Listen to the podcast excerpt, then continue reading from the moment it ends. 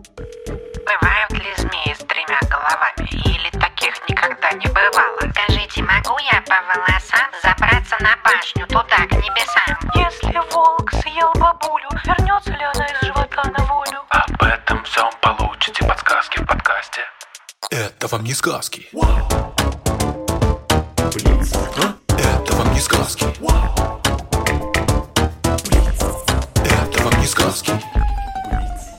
Всем привет! У нас сегодня спецвыпуск.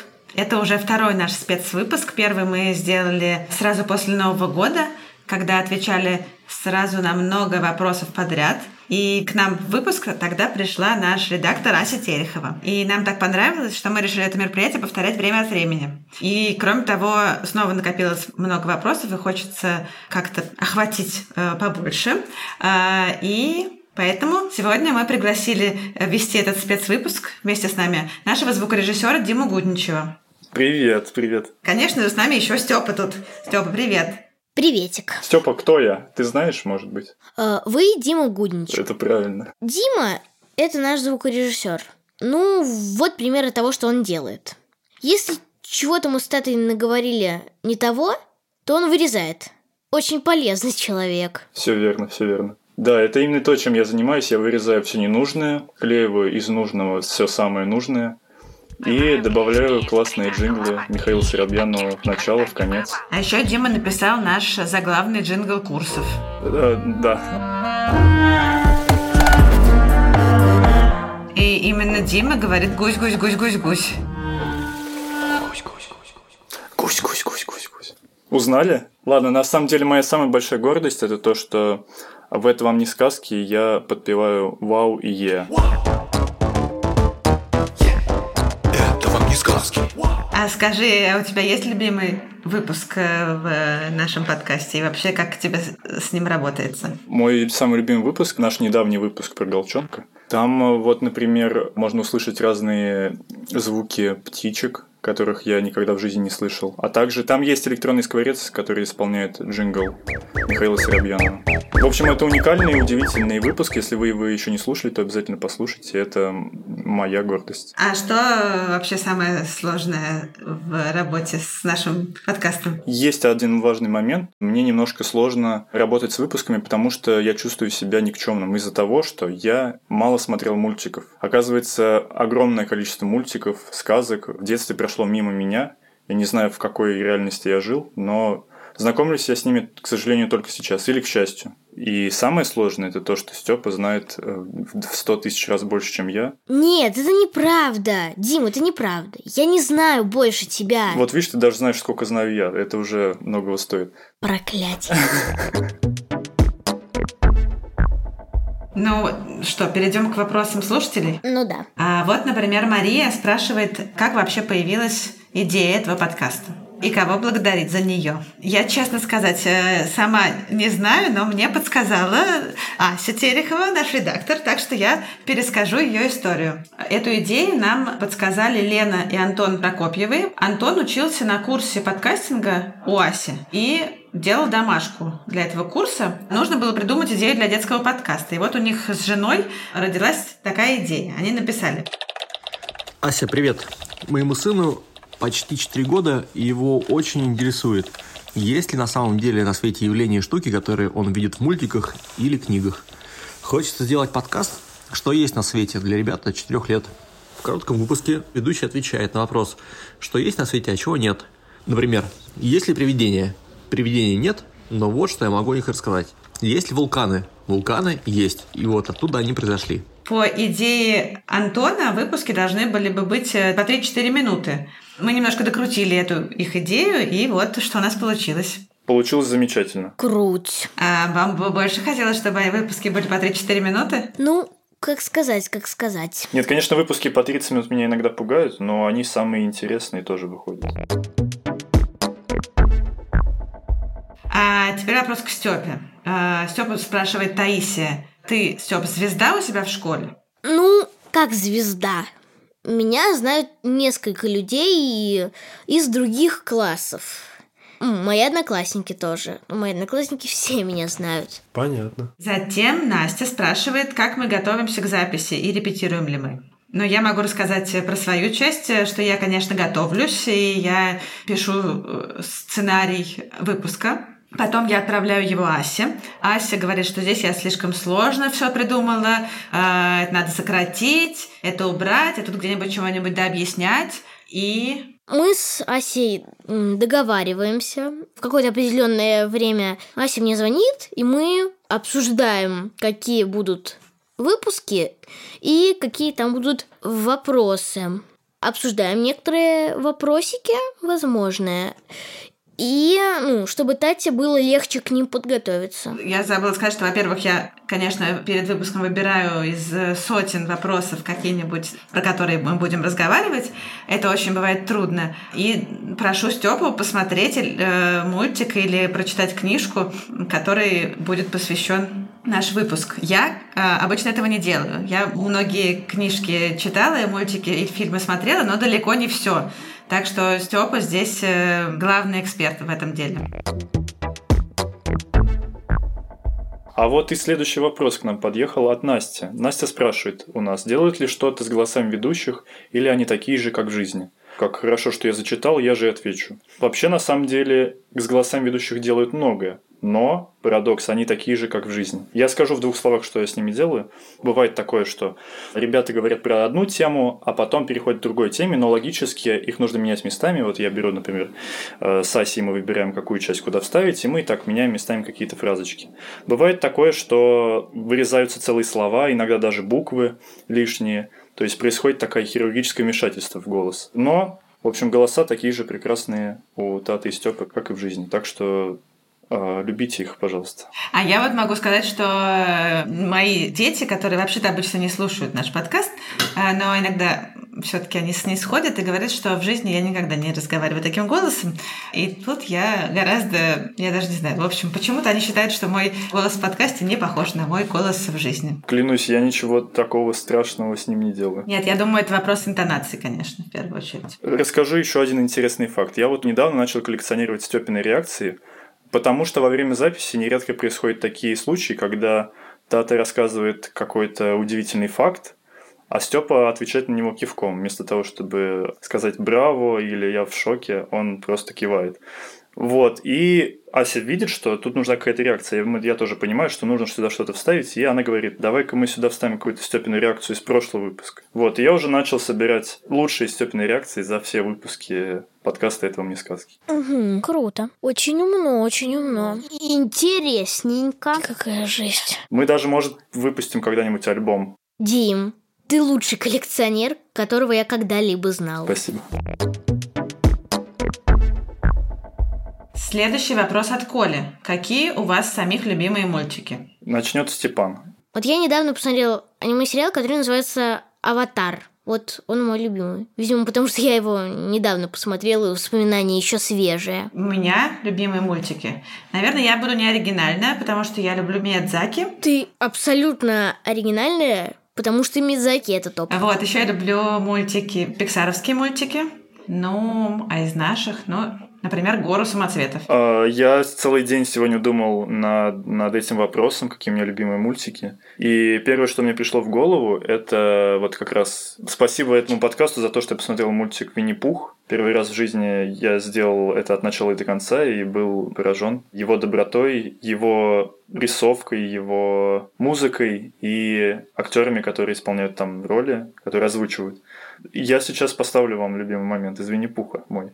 А я пока скажу, что мы как раз сегодня будем про него разговаривать. Но мед это очень уж хитрый предмет. Всякая вещь или есть, или нет. А мед, я никак не пойму, в чем секрет. Мед, если есть, то его сразу нет. А второй мой любимый мультик – это «Бесподобный мистер Фокс», который я тоже недавно посмотрел. Это кукольный мультик э, Уэса Андерсона. Всем совет. Ну, теперь пора переходить к вопросам, собственно, про мультики и сказки. Первый вопрос от Ромы. Могут ли мангусты побеждать змей, как это сделал Рикки Китави в рассказе Киплинга? Мне кажется, что этот вопрос был не только от Ромы, его нам задавали несколько раз. Степа, ты помнишь, о чем этот рассказ? В Рикки-Тикки-Таве маленький мангуст теряет свой дом и семью из-за потопа. потопом его относят куда-то очень далеко, но его спасает семья людей. Они уже хотят его похоронить, но вдруг оказывается, что он жив, они его оставляют у себя, и он защищает этот дом от э, двух змей. Я в детстве, у меня была пластинка про реки Тикитави, и я ее могла слушать бесконечно. Ну вот, мангусты такие кстати, может быть, кто-то видел из вас их в зоопарке. Они у нас есть. Правда, не тот вид, про которого написал Киплинг, но все равно на них можно посмотреть. Не видели их? Я, кажется, видел. А ты, Степ? Да, я их видел в зоопарке. Очень забавные ребята. Ну, в общем, это такие небольшие зверьки, какие-то сероватых, буроватых тонов э, с длинным хвостом. И немножко они, ну так, отдаленно напоминают хорька по форме тела, наверное. И они обычно едят всяких мелких животных, начиная от э, насекомых, грызунов, лягушек, ящериц и заканчивая змеями в том числе. Ну и э, фрукты, корни растений они тоже едят. Яйца могут э, есть и птенцов. В общем, такие, они скорее хищники, но всеядные.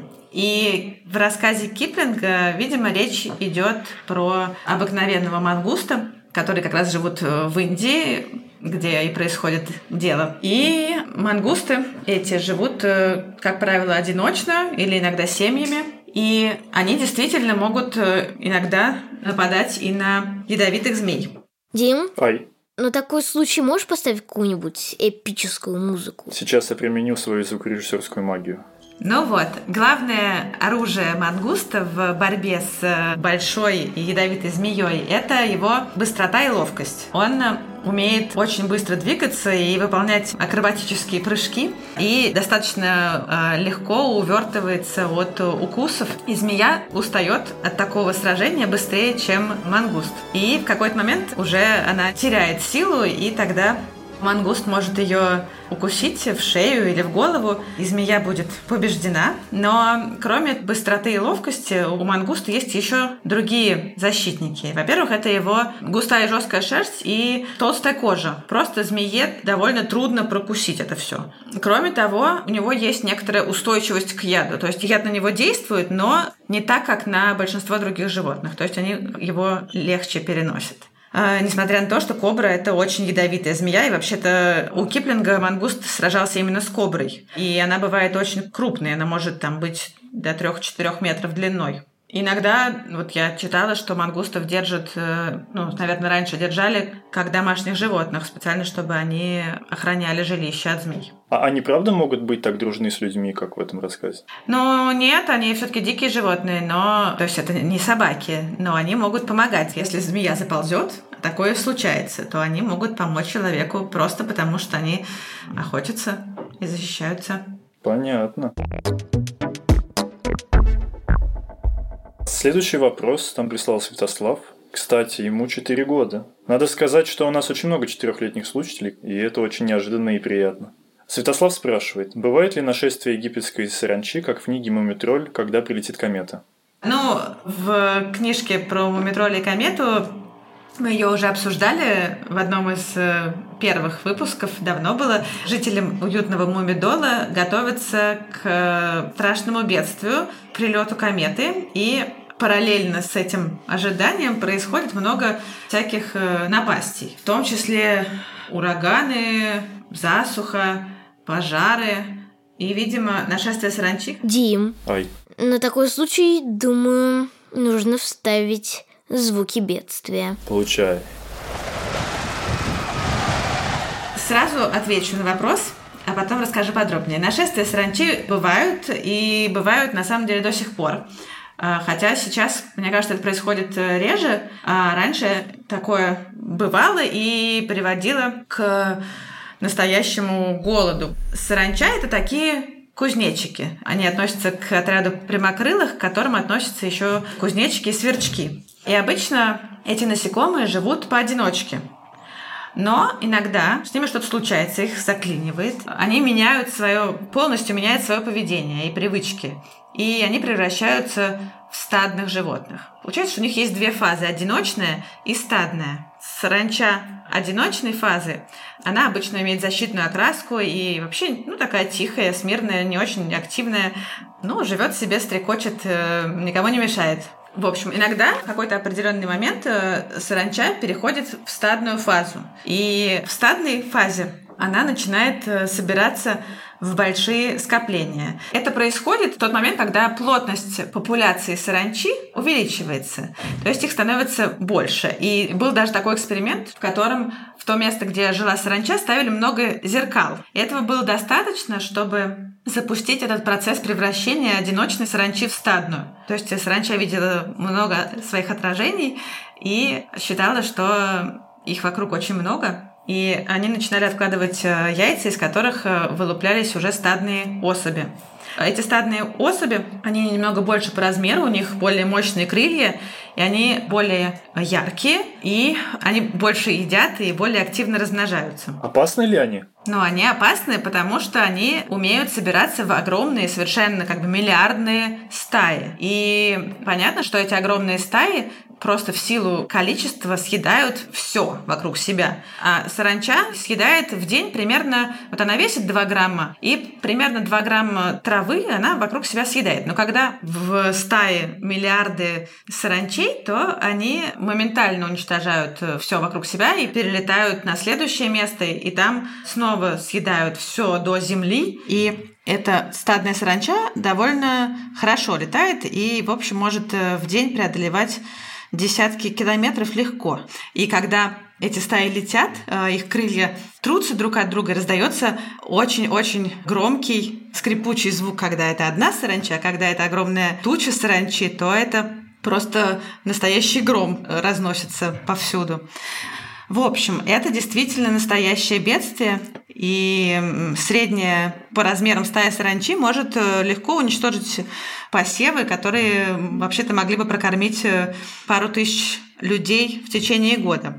К счастью, сейчас э, все-таки люди немножечко научились с этим справляться, Потому что, во-первых, можно мониторить и предотвращать, то есть уже можно засечь, понять, что это произойдет на каких-то ранних стадиях и включить современные методы борьбы, например, э, используют специальные какие-то вещества, инсектициды, э, их распыляют, э, в том числе с самолетов. Но, тем не менее, все-таки это происходит. Вот там в последние десятилетия тоже даже в России было такое в Ставропольском крае, например. Они не могут съесть, там, не знаю, человека случайно? Нет, они травоядные. Травоядные и жестокие, и шумящие. И главное, прожорливые. Ага. Следующий вопрос от Ульяны из Петербурга. Кстати, нас э, слушают совершенно в разных городах и даже странах.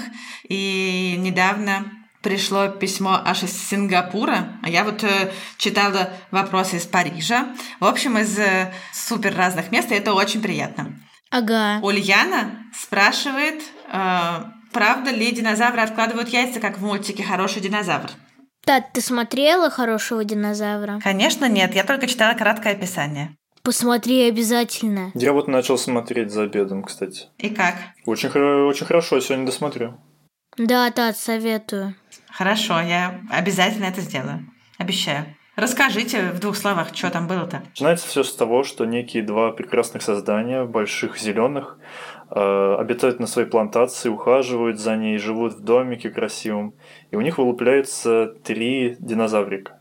Сначала девочка, потом мальчик, а потом совсем крохотный тоже их маленький братик. Вот, и дальше они вырастают, родители их чему-то обучают. А у маленького была такая небольшая проблемка, он всего боялся. И папа очень хотел, чтобы его сын стал смелым динозавриком. Вот, а дальше я уже доел свой обед, поэтому... Но мне кажется, на самом деле нам э, до этого достаточно, потому что у нас вопрос про самое начало. А, ну тогда да. В общем, динозавры — это рептилии. И то, что рептилии откладывают яйца, мы уже обсуждали в нашем выпуске про то, можно ли бить, бить и не разбить. Э, если кто не знает, рептилии, я назову несколько видов, это ящерицы, крокодилы, Змеи вроде бы тоже рептилии. Ну да, э, и вот динозавры, так же как и современные рептилии, как птицы, откладывают яйца.